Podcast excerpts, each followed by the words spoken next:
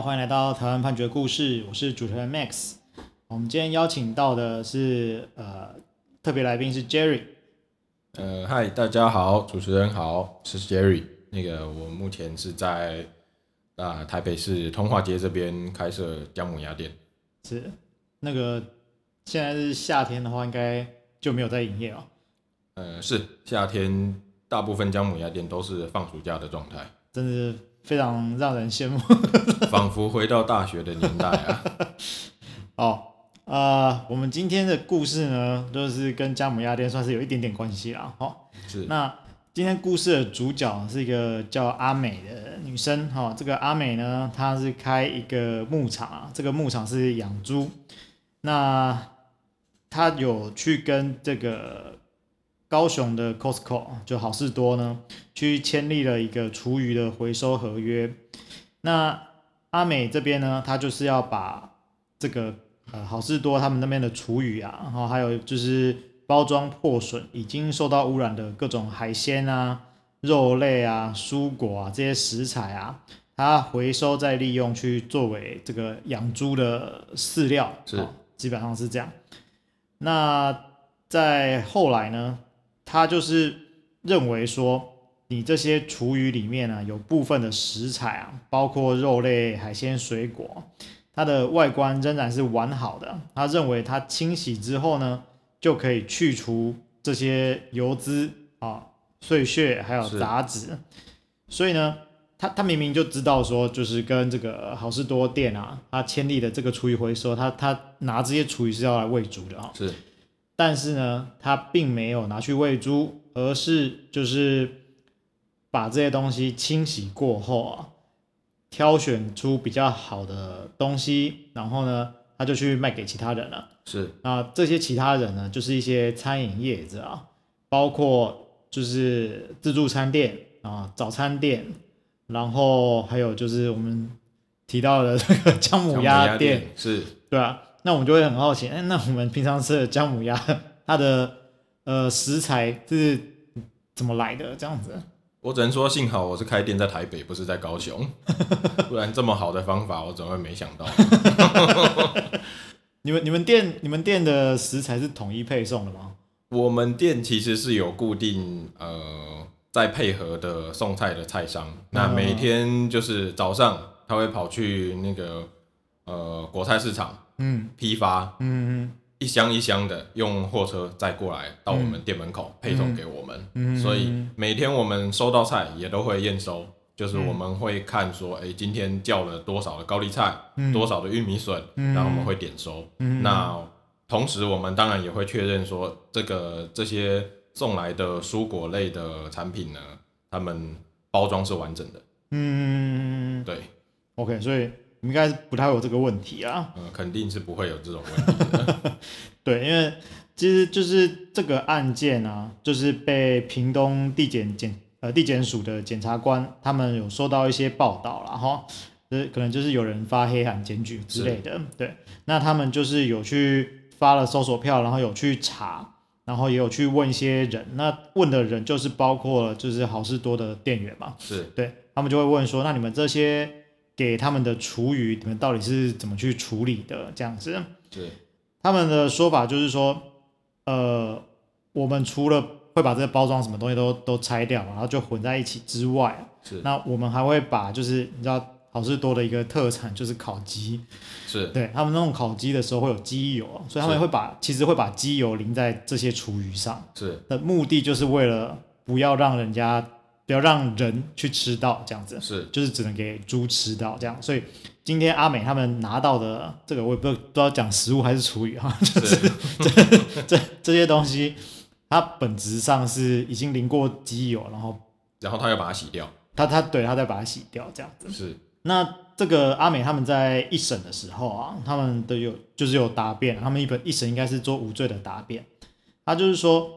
诶，我虽然呢是有把这些厨余清洗分装之后，那我是以一包一百块的价格贩卖给其他人，然后贩卖大概两年，但是呢，他并不承认他有犯这个食品安全卫生管理法。这个检察官呢，他就是以这个阿美他们的行为是违反食品安全卫生管理法的相关规定哦，然后就是对他们做起诉。那我稍微说明一下这个规定是指什么，就是呃食品安全卫生管理法第十五条第一项，它是说食品呢，它如果有下列情形之一是不可以去做贩卖的，那其中呃有一款就是说你于有效期日期，就是说。我这个食品本身是有有是有效期的，是。那你超过了效期的，你就是不能够拿来卖。OK，、哦、对、嗯。那当然，呃，法律的规定是说你不可以贩卖、输入、输出，也不可以作为赠品或公开陈列啊。是。这些东西都不行。那再来就是说，第四十四条第一项，它是规定说，如果你有下列行为呢，那你是处这个六万元以上两亿元以下的罚款，然后情节重大的时候可以命歇业、停业一段时间等等的。那其中它的第二款就是规定说，违反第十五条第一项，就是我们刚刚提到的那一项。那再来呢，就是我们我们前面提到这个罚款的部分是行政罚款的部分。再来是四十九条第二项啊，它是说有四十四条至前条的行为啊，那就是呃四十四条到第四十八条，好，它的情节重大，足以危害人体健康之余，那是处七年以下的有期徒刑。那如果是危害人体健康的话，是处一年以上七年以下的有期徒刑，所以这是刑事责任的部分。是，所以今天阿美的行为，它其实很单纯哈，就是卖了一个超过有价呃超过有效期间的食品。是，那但是他会横跨大概三个条文去推导出他有刑事责任这样子。是，那他的理由是说这些食物他自己都有在吃啊，不会影响健康。啊，他看上面包装的日期，贩卖的都是没有过期的哦。然后他的律师呢，则是说，就是呃，他们否认有贩卖就是超过有效期限的食品，然后并且说，啊、呃，今天涉犯的这个罪啊，它是呃必须客观上足以产生危害人体健康的具体危险哦。那也就是说。这个检察官应该要去举证说，这个食品对人体啊有产生的让人生病啊死亡的具体危险啊，否则是不能够认为阿美有罪。那所以呃，阿美他们在一审的时候的答辩，基本上就是说，你这个规定是要有具体危险，所以必须说这个食品吃到人的身体里面，对人造成危害，然后这样他才构成犯罪这样子。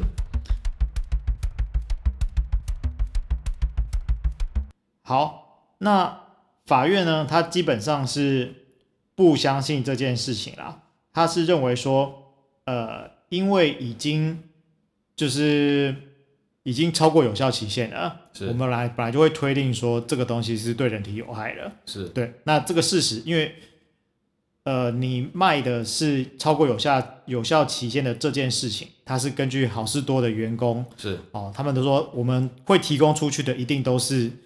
超过有效期限的，过期的，那过期的状况，呃，他们也全程都有录音录影干嘛之类的，对，所以他们就认为说这个阿美他们卖的东西都是有问题的，是。之后这个部分他在一审就判阿美有罪嘛，那到了二审的时候呢，他其实就是有去承认了这件事情啊，那法官呢，他也就是说其他的涉案的人呢。他是有在警询中有承认，就是阿美他的店里面的人哈，是有有去承认说他确实是有去在过期的食材啊啊，然后挑一些出来清洗啊，然后挑的标准就是他们敢吃的就挑起来，然后清洗，然后呃就拿去卖这样子，然后换算成薪水这样子。是，那这些东西是他在警询的时候去讲的。那虽然他们到了审理当中，就是去否认他们有参与挑选食材，那法官就认为说，诶，一方面来说就是好事多的员工都已经讲得很清楚了，那再来是说你自己讲了两个版本，那一个版本是比较早讲的，好，那比较早讲的，我们相信这个是比较可信的，是，那你后面就可能你感受到有刑事责任的，你想要翻供，然后来让自己。减轻法律上的责任，是，那我们认为你后面讲的这个是比较不可信的，而且你也没有提出相关相关的证据，这样子，是，所以法院他最后呢，就是肯定了他们一开始讲的那个证词，然后再配合好事多员工的证词，就认为他们确实是有贩卖这个过期的食品这样子。就你要猜看他们最后的刑事责任是多多重吗？刑事责任多重？对啊，我乱猜的话五年吧。好啊，他最后是处这个两年四个月。哦，对，然后这个犯罪所得六十八万元就没收这样子。是，对啊。所以两年四个月之后，高雄人还是可能会吃到。你不要这么 啊，应该是说，对了，他就是他受到的处罚大概就是这样，两年四个月这样子。那我觉得不知道，同同同样作为食品业的，杰宇你觉得怎么样？我觉得他们跟好事多签订的合约上面应该会明确的写说，他们收来好事多的厨余是要用来喂猪。是这件事情，对。那他既然这样，合约就这样子写了，嗯，他还拿来自己吃，或是卖给人家，嗯，岂不是大家都变成猪了吗？再来就是合约上面写明白了，它就是厨余。那一开始就讲清楚了，这个是厨余。我觉得他后面在翻供说这个是。呃，我们已经洗干净了，可以吃的东西，嗯、不危害人体，嗯、这怎么说都是说不过去，因为一开始就已经定义了它是好事多过期不要的厨余了，嗯、而且好事多为了避免人家再拿来利用，还特地在上面淋了烤鸡的油，嗯嗯、好事多的烤鸡很好吃，这是真的，所以我觉得不管怎么样。怎么辩解啦？我觉得他们应该都是很难逃脱这个责任，嗯，被判刑应该是合理的。了解，是。好，那我们的故事就分享到这边。我们今天的故事是取材自台湾高等法院高雄分院一百零八年度上诉字第一四六一号的刑事判决。我们每个礼拜一会更新，欢迎大家有意见可以回馈给我们，或是告诉我们你们想听的主题。谢谢大家，谢谢。